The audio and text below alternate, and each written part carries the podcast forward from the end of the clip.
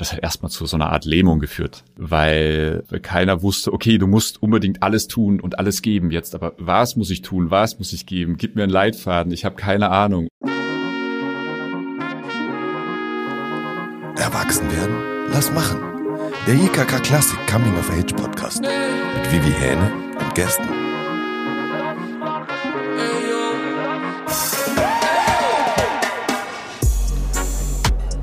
Hallo, schön, dass du wieder da bist. Heute wird es um ein Thema gehen, bei dem ich mir ziemlich sicher bin, dass die meisten von euch etwas damit anfangen können, wenn nicht sogar jeder, nämlich Leistungsdruck. Der begegnet normalerweise jedem von uns irgendwann mal, ob es jetzt Leistungsdruck ist, den die Eltern ausüben, der durch die Schule entsteht, die Ausbildung, den Job oder auch im Hobby. Mir persönlich fallen auf jeden Fall Beispiele aus meinem eigenen Leben ein. Darüber habe ich mit Simon Dender gesprochen. Er ist Filmemacher und hat 2021 den Studenten-Oscar der Academy of Motion Picture Arts and Sciences in Los Angeles gewonnen, arbeitet seither als selbstständiger Director und hat somit alles andere als die 0815-Karriere, sondern musste selbst lernen, mit einer ganzen Menge an Leistungsdruck klarzukommen. Als erstes wollte ich aber natürlich von ihm wissen, wie das denn jetzt war, den Oscar zu gewinnen. Ja, dann erzähl doch mal gerne, wie fühlt es sich denn an, einen Oscar zu gewinnen? Beschreib mal, wie der Moment so für dich war. Also das Gefühl, einen, einen Oscar zu gewinnen, ist eigentlich surreal, weil ähm, das ist so weit weg. Man ist hier in Deutschland und das sind die USA und jedes Jahr bekommt man mit, wer den Oscar gewinnt und auf einmal ist man selbst irgendwie Preisträger.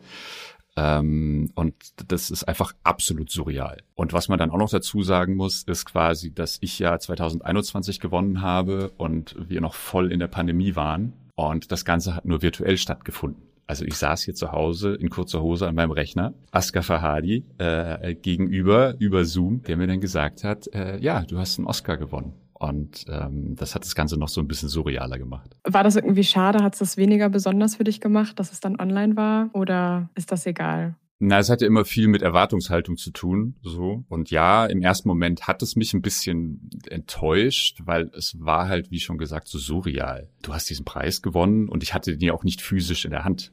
Also wenn halt wie dieses Jahr die Preisverleihung vor Ort stattfindet, bist du da in einem Kinosaal, da sind 1000 Sitzplätze, rechts und links stehen riesen Oscar-Statuen und du stehst auf der Bühne und hältst deine Dankesrede. Ich saß zu Hause und habe äh, dem FedEx-Boten äh, meinen Oscar aus der Hand genommen. Das sind schon so zwei unterschiedliche Sachen und ähm, da habe ich schon auch ein bisschen dran zu knabbern gehabt, dass das so war und nicht anders. Worum geht's in dem Film, mit dem du gewonnen hast? Dieser basiert auf einer wahren Geschichte, die Ende 2015 in Kamerun passiert ist. Dort hat ein Hilfskonvoi, der dort unterwegs war mit 14 Fahrzeugen, also ein sehr großer Hilfskonvoi, wollte dort Aufmerksamkeit in die Region bringen. Das war diese Geschichte mit den 70 Mädchen, die von den Boko Haram entführt wurden. Das ging auch damals sehr durch die Presse. Und äh, es war eigentlich ein Publicity-Termin. Und auf dem Rückweg hat dieser Konvoi ein Kind überfahren und hat ähm, nicht wirklich angehalten, sondern ist weitergefahren und vor allem die zu schützende Person innerhalb des Konvois hat davon überhaupt nichts mitbekommen. Und ich fand eben diese, diese Grundhaltung, wir fahren dorthin, um zu helfen. Und wenn wir dann helfen können, tun wir es nicht, halt unglaublich zynisch. Das war quasi so mein Einstiegspunkt in das Thema was mich dann so an der Geschichte gereizt hat. Ähm, bei der Recherche ist man natürlich viel tiefer dann reingerutscht und habe ich vor allem noch sehr viel über Postkolonialismus, Kolonialismus, White Savior, Komplex und so weiter gelernt, was ja dann alles im Film ähm, mit behandelt wird thematisch. Es klingt auch nach einem sehr großen emotionalen Thema oder einem Thema, das sehr viel ja, Emotionen irgendwie wecken kann, oder? Ist es auch dann stark so, dass du da von vielen Gefühlen mitgerissen wirst, wenn du an so einem Film arbeitest? Oder ist da eher so eine Distanz dann dazu? Ähm, es kommt drauf an. Also, was man natürlich immer beigebracht kriegt, jeden Film, den du machst, muss irgendwie ein Teil in dir berühren oder du musst mit diesem Stoff irgendeine Verbindung haben, wo du sagst, auf das möchte ich erzählen sei es jetzt Vater-Sohn-Beziehung, sei es Familiengeschichte, sei es ein bestimmtes Thema. Und bei Adisa zum Beispiel, weil ich selbst Vater bin, war das eben der Anknüpfungspunkt. Wie wäre es für mich, wenn mir so etwas passieren würde?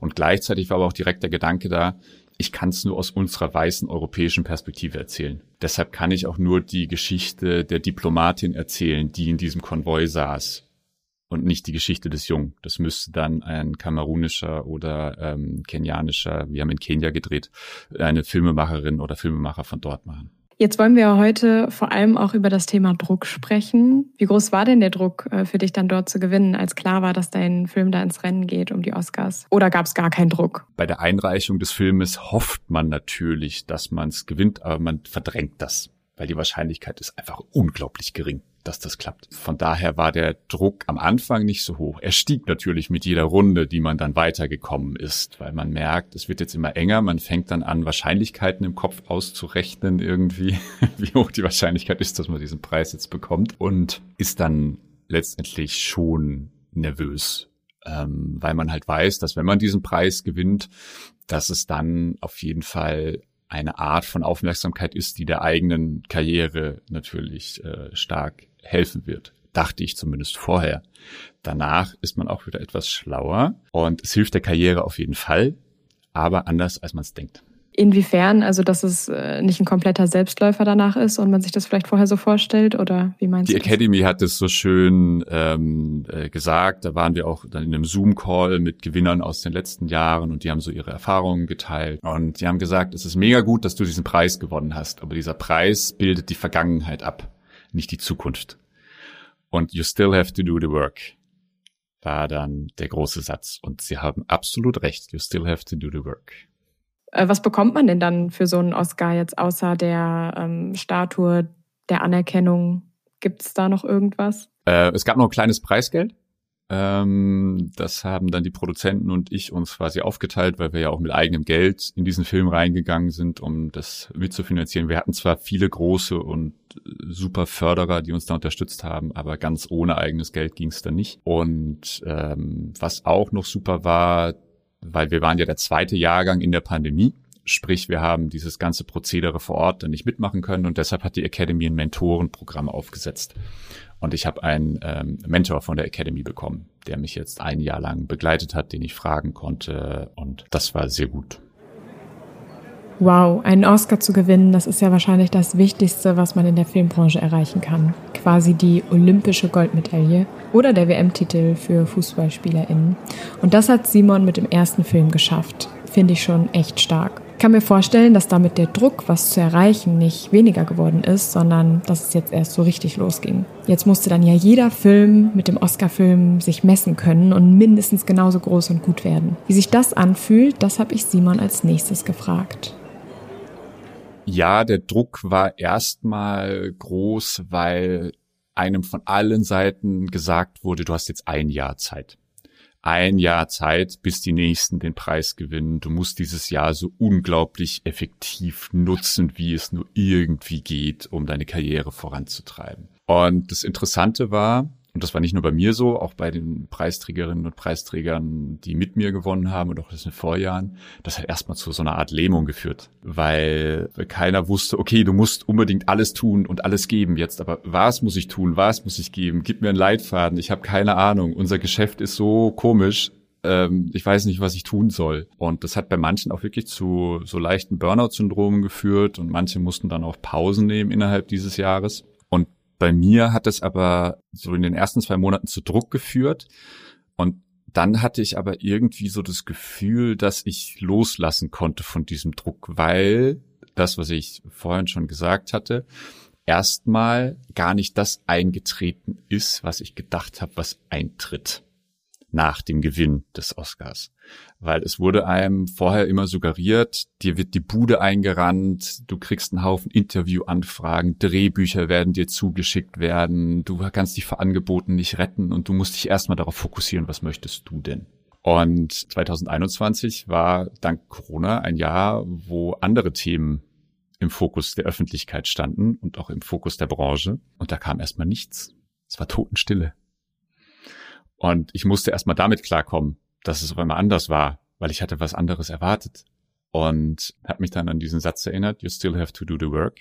Und habe mich hingesetzt und was kann man machen? So Thema Selbstermächtigung, den ganzen Sachen nicht ausgeliefert zu sein. Ich habe angefangen, Stoffe zu schreiben, Geschichten zu entwickeln. Und habe dann einfach gefühlt jede Produzentin und jeden Produzenten in Deutschland angeschrieben, habe gesagt, hey, ich habe gerade einen Oscar gewonnen. Wollen wir mal sprechen? Und das hat wirklich zu 95 Prozent Rücklaufquote geführt, dass sich alle gemeldet haben und gesagt haben, ja klar, lass quatschen. Und ich hatte dann zumindest mal dieses initiale Erstgespräch und konnte mit, mit Leuten connecten. Und, ähm, und das hat mir den Druck dann total genommen, weil ich das Gefühl hatte, ich aus mir heraus kann jetzt etwas bewirken und etwas äh, äh, gestalten. Und dadurch habe ich jetzt nicht mehr dran gedacht, ich muss jetzt den perfekten nächsten Film machen, sondern einfach nur der Satz, ich möchte einen nächsten Film machen. Ob der jetzt mega gut wird oder nicht mega gut, liegt nicht allein in meiner Hand. Filme machen ist Teamarbeit. Ich muss ein gutes Team um mich herum haben, um das zu schaffen. Und ähm, dadurch ist der Druck bei mir eigentlich jetzt nicht mehr so hoch. Und was natürlich schön ist, dass ich von diesen Stoffen, die ich entwickelt habe, jetzt recht viel habe im Markt auch schon unterbringen können. Und wir entwickeln mit Produktionsfirmen, mit verschiedenen jetzt diese Stoffe auch schon weiter. Ähm, sprich, ich habe eigentlich einen guten Schritt jetzt in den Beruf gemacht, was mich sehr freut.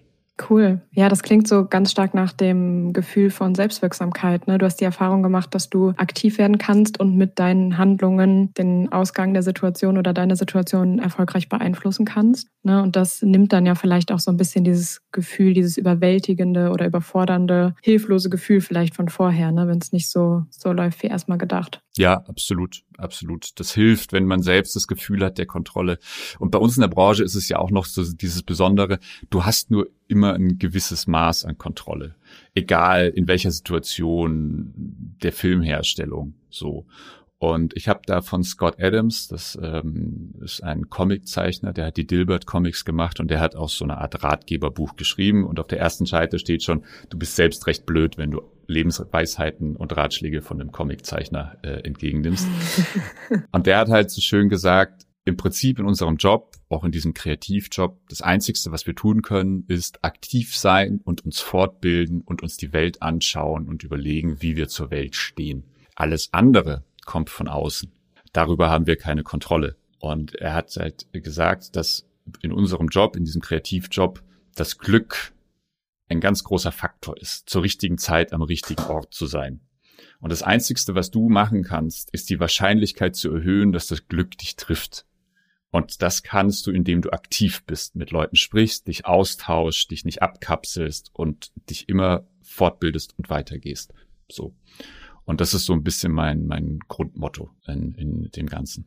Und was diesen kreativen Prozess äh, vorher betrifft, den du gerade als so schön und ja spaßbringend irgendwie beschrieben hast, funktioniert das da immer so auf Knopfdruck, äh, sich hinzusetzen und Ideen zu haben und zu schreiben? Oder gibt es da nicht auch ja unkreativere Tage oder Wochen? Und wenn ja, was machst du dann? Kreativ zu arbeiten ist die Hölle.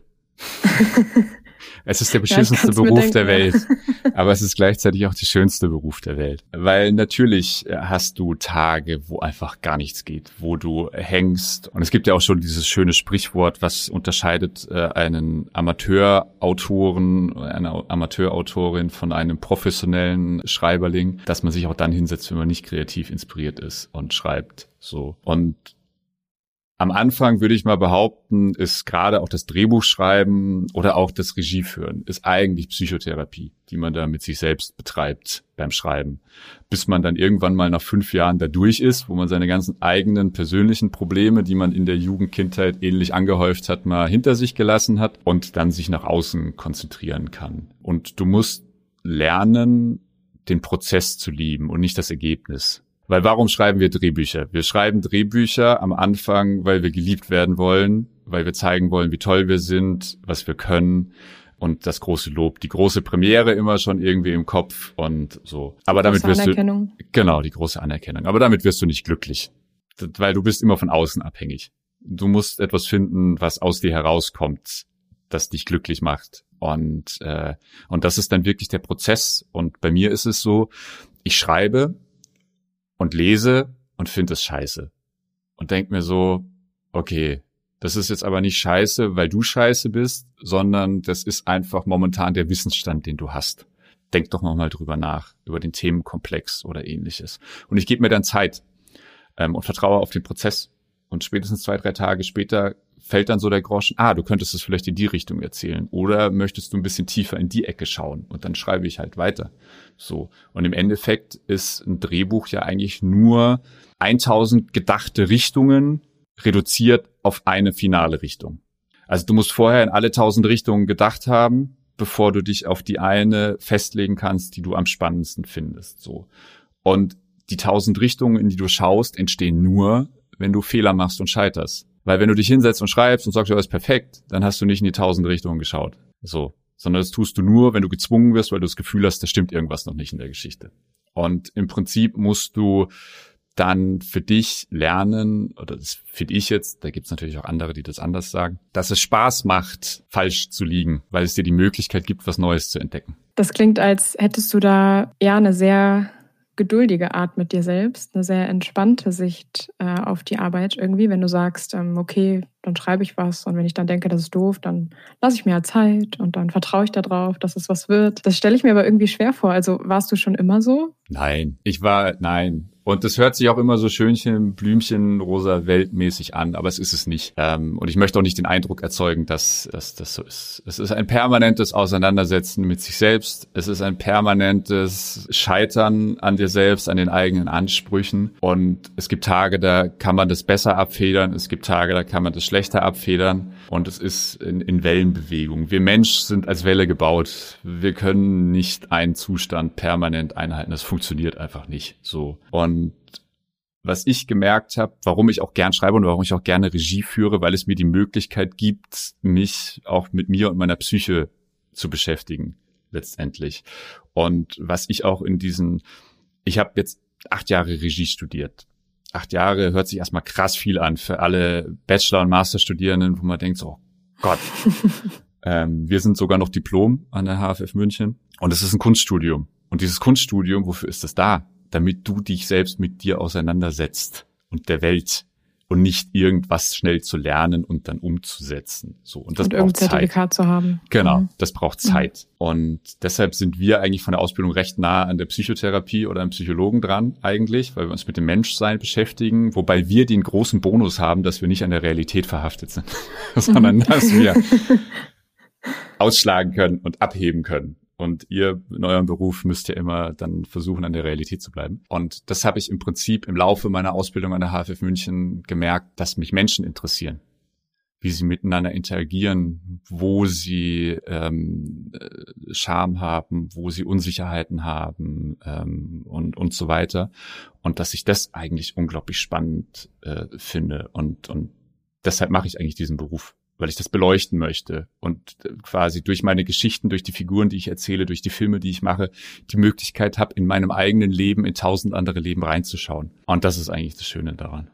Ja, Wahnsinn. Also ich habe da vorher noch nie so drüber nachgedacht oder das war mir nicht äh, bewusst, wie viel das mit, mit Menschen an sich und auch Psychologie, Psychotherapie zu tun haben kann, aber es macht total Sinn, ne? weil eine gute Geschichte, guter Film, der einen irgendwie berührt oder packt oder so, muss ja irgendwie ganz viel damit zu tun haben, wie wir was fühlen und ticken und erreicht werden. Ne? Genau, genau. Und es ist halt so, so faszinierend, weil ich sitze ja eigentlich den ganzen Tag vor meinem Rechner und mache mir Gedanken darüber, warum handelt dieser Mensch in meinem Drehbuch jetzt so, wie er handelt. Mehr mache ich ja nicht und, und merke dann immer wieder, dass meine Annahmen, warum Menschen so handeln, wie sie handeln, noch zu vereinfacht sind und, äh, und versuche quasi die Komplexität darin zu finden. Und das Schwere ist ja dann als Regie, das geschriebene Wort, zusammen mit den Schauspielerinnen und den Schauspielern, zusammen mit der Kamera, zusammen mit dem Szenenbild, dann da auch rauszukriegen. Und als Regisseur habe ich ja im Prinzip eine Art sehr besonderes Arbeitsverhältnis mit den Schauspielerinnen und Schauspielern, weil die mir in der Regel ja erlauben, mit sich zu arbeiten in einem so sensiblen Raum und in seiner so sensiblen Art und Weise, dass da auch eine ganz, ganz große Verantwortung bei mir liegt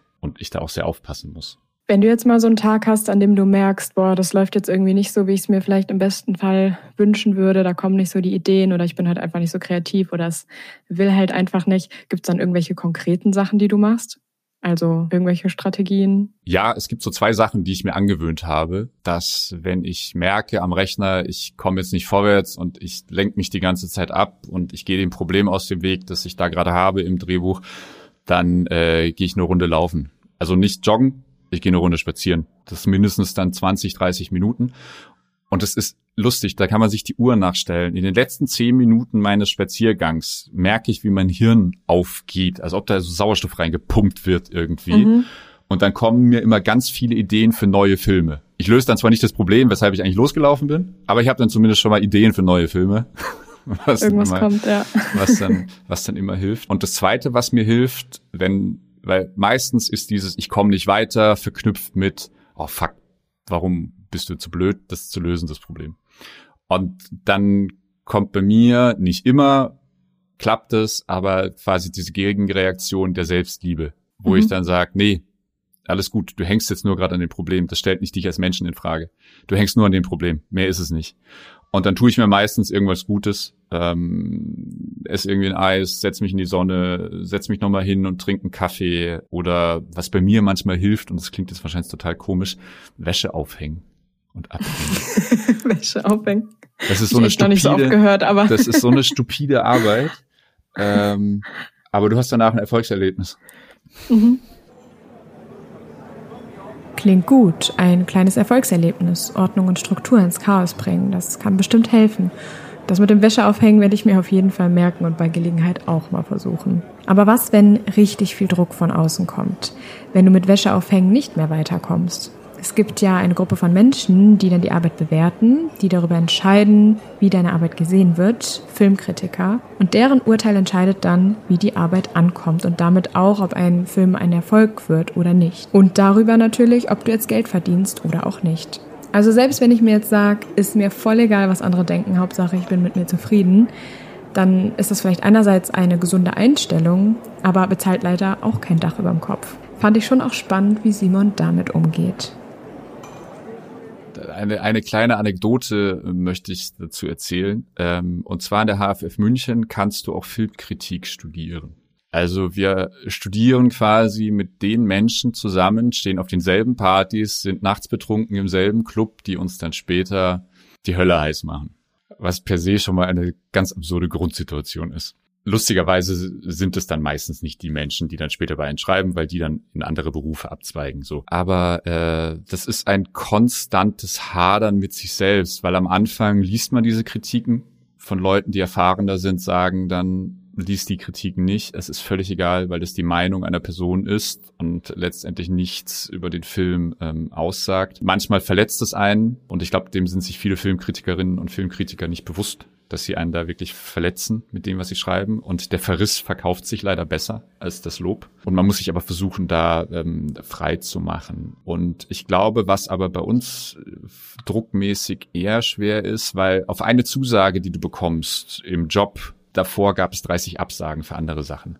Und ich glaube, damit ist es schwerer umzugehen weil man sich natürlich dann schon fragt, warum funktioniert das gerade nicht? Man hat, wie ich vorhin schon gesagt habe, nur wenig Einflussmöglichkeiten manchmal. Man ist als Regie auch dem Trend unterworfen. Man hat dann fünf gute Jahre, wo man sehr gefragt ist und dann wieder fünf schlechte Jahre, wo man nicht gut gefragt sein wird. Und dafür kann man gar nichts letztendlich. Aber da ist, glaube ich, eher der Druck, weil einerseits fühlt man die Enttäuschung, dann bekommt man aber von allen Seiten gesagt, du brauchst aber nicht enttäuscht sein, du hast halt einfach nur nicht auf das Projekt gepasst mit dem, was du bist in dem Moment. Das ist keine Aussage über dich. Und irgendwie ist man dann so gefangen mit, ich fühle mich enttäuscht und fühle mich niedergeschlagen, aber ich soll mich nicht niedergeschlagen fühlen und äh, wohin jetzt quasi. Und ich bin dann immer ein großer Verfechter davon, lass die Emotion zu, weil wenn sie raus ist, ist sie raus. Dann kannst du sie danach rationalisieren und dann ist auch wieder gut. Also von daher sind da schon viele, viele Drücke und was natürlich bei uns auch noch dazu kommt, wir sind ja letztendlich Werkskünstler, die ein Werk herstellen und dieses Werk verkaufen, so gesehen und dafür Geld bekommen. Das bedeutet auch, dass du mal zwei Jahre einen schlechten Lauf haben kannst und gar kein Projekt machst. Und das bedeutet dann aber auch, dass du kein Geld verdienst. Ähm, also somit ist bei uns der finanzielle Druck auch häufig äh, noch mit da, der nagt und treibt. Und immer so dieser muss ich jetzt wieder Kellnern gehen, um meine Rechnung zu bezahlen oder schaffe ich es jetzt doch wieder von der Regie und von der Arbeit beim Film zu leben? Weil entgegen der allgemeinen Wahrnehmung sind es nur die Top drei, vier Prozent, die da richtig, richtig gut von leben und äh, sich ihre Villen bauen können. Alle anderen ist, äh, ja, da verdient man in einem normalen Bürojob, äh, glaub mehr. Apropos normaler Bürojob. Simon hat auf seiner Homepage über sich selbst geschrieben, dass er aus einer Familie kommt, in der Film keine große Rolle gespielt hat. Aus einer Working Class Family schreibt er. Als ich das gelesen habe, habe ich mich gefragt, wie er denn von dort zum Film gekommen ist. In eine Branche, die, wie er ja sagt, alles andere als die große finanzielle Sicherheit bietet. Was hat ihn damals fasziniert und was könnte ich jetzt als junger Mensch lernen, wenn ich heute auch so einen außergewöhnlichen, spannenden Beruf ergreifen möchte? Film war für mich immer ein, ein Safe Space, ein Rückzugsort, wo ich quasi meiner Fantasie freien Lauf lassen konnte und wo mir nichts passieren konnte sage ich jetzt mal ähm, so ganz salopp. Und, äh, und, und ich fand es immer toll, in diesen Welten dann zu wandern, die dort sind. Und natürlich auch aufgewachsen mit Spielberg, ähm, also Steven Spielberg, sind das natürlich auch Geschichten, die ja begeistern, die einen in eine Welt hineinziehen, in der man teilweise selbst gern leben würde, die ein Abenteuer sind, die, die etwas Besonderes sind und wo man selbst der Held sein kann. Und mit der Kunstform Film hatte ich nie eine Berührung. Und ähm, meine Eltern waren jetzt auch nie Eltern, die mit Kunst irgendwas anfangen konnten. Die waren pragmatische, wir sind jetzt im Jetzt hier verankert und ähm, dadurch hatte ich dazu eigentlich nie Zugang, außer dieses Flüchten was dann aber in mir auch den Drang erzeugt hat, darin zu arbeiten, weil ich irgendwie auf kindliche Art und Weise das Gefühl hatte, dass ich diese Flucht dann auch physisch begehen kann, quasi, indem ich diesen Film oder Filme mache. Es hat absolut nichts miteinander zu tun.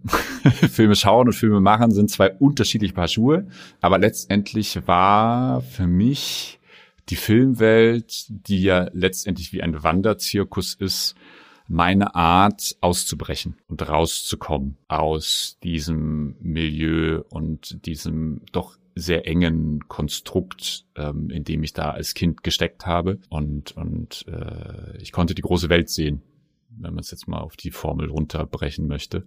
Und äh, das war das, was mich dann so hineingezogen hat. Wann war es für dich dann klar, dass das Filmemachen auch der Weg ist, den du da auf jeden Fall beruflich einschlagen möchtest? Also war das direkt schon in der Kindheit, dass du da gesagt hast, ich mache das und warst dir sicher und hast dann nie wieder dran gezweifelt oder wann hast du da die Entscheidung getroffen? Ich glaube, ich habe die klassische, ich äh, war zwölf Jahre alt, ähm, ich habe mir eine Kamera äh, besorgt und wir haben mit den Freunden zusammen Filme gedreht, Karriere quasi und fand es immer so faszinierend, wie man halt mit der Kamera was erzeugen kann, was, was irgendwie ein bisschen größer ist als das, was man da in der Realität so, so bekommt. Und bin dann eigentlich immer dran geblieben. Und für mich kam nie wirklich ein anderer Beruf in Frage. Gezweifelt habe ich oft, sehr oft. Aber irgendwie hat es mich doch dann immer dahin gezogen. Und jetzt verstehe ich langsam mit dem Älterwerden auch, warum es mich dahin gezogen hat. So eben das Interesse an, an Menschen, was aus der jugendlichen, ich ähm, aus dieser jugendlichen Perspektive mit, ich habe mir immer schwer getan mit anderen Menschen und habe nie einen Zugang zu denen gefunden und habe mich immer als Außenseiter gefühlt und habe nie richtig dazugehört und das war alles ein bisschen bisschen kompliziert und und äh, man kann fast sagen, ich habe mir jetzt dieses diesen Beruf ausgesucht, um Handwerkszeug zu haben, um Menschen zu verstehen, aber das würde zu kurz greifen.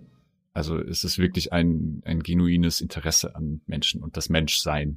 Was würdest du denn jemandem raten, der jetzt auch gerade ähm, dabei ist, sich vielleicht fürs Filmemachen zu entscheiden oder vielleicht auch für einen anderen Beruf, der mehr Risiko als Sicherheit mit sich bringt?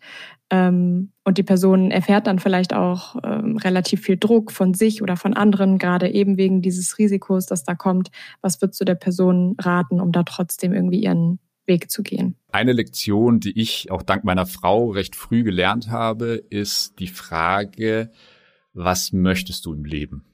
Und die beantwortet sich ja im Gefühl jedes Jahr anders, so. Aber es gibt ja bestimmte Grundtendenzen, wo man hin möchte.